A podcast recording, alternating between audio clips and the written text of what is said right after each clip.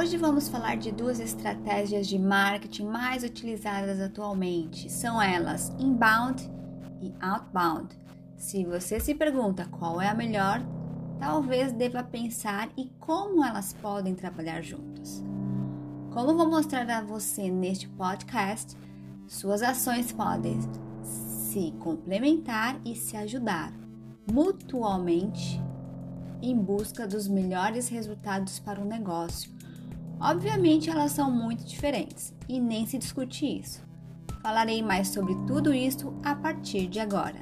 Então, continue comigo para dominar o inbound e o outbound marketing de conteúdo. O termo inbound marketing é muito conhecido ao redor do mundo. Ele também ficou famoso no Brasil, onde nem recebeu tradução.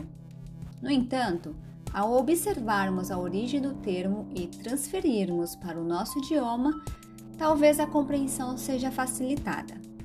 Inbound marketing significa marketing de entrada ou marketing de atração. E o que é o inbound marketing? Para que você possa entender melhor esse significado na prática, eu vou usar um exemplo de uma loja física, ok? Imagina que você tem um comércio local e vende produtos de beleza.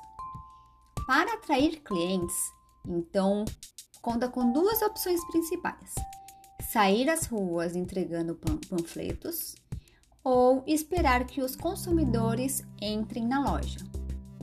No primeiro caso, temos um caso de atividade de saída. Afinal, você precisa deixar o estabelecimento para captar clientes. No segundo, observamos a atividade de entrada, na qual é o consumidor quem vai até a loja.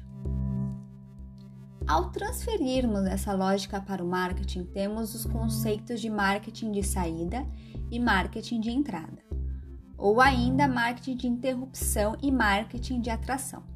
Basicamente, o inbound marketing visa atrair pessoas até o seu negócio.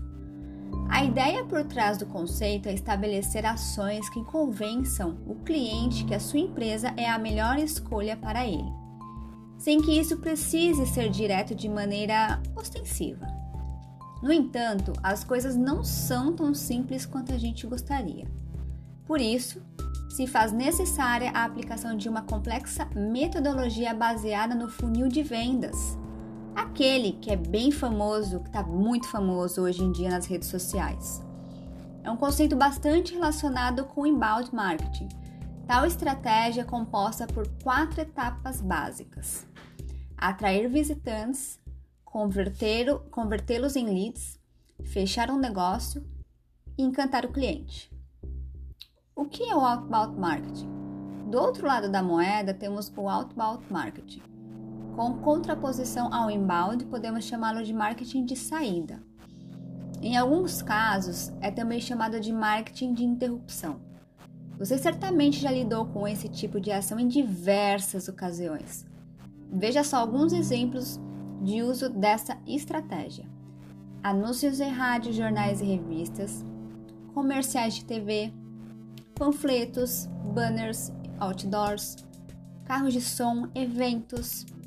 Em outras palavras, esse é o marketing tradicional, como se conheceu antes do surgimento da internet. Mas ele também está presente na web, representado principalmente pelos links patrocinados ou anúncios das mais diversas plataformas digitais. Acontece quando a empresa vai até o consumidor e não ele que a localiza. Por conta disso, é uma estratégia de prospecção ativa. Ela anda de mãos dadas com o setor de outbound sales, que consiste na realização de vendas partindo do vendedor para o cliente. Por conta disso, também podemos considerar como outbound marketing ações como vendas porta a porta, telemarketing, mala direta. Nesse caso, não existe exatamente um fluxograma a ser seguido, mas sim múltiplas estratégias que servem de opção para diversificados objetivos. Apesar disso, há várias ocasiões nas quais técnicas de outbound são conciliadas ao funil de vendas. Não é difícil de observar exemplos de aplicações de marketing de saída ou de interrupção.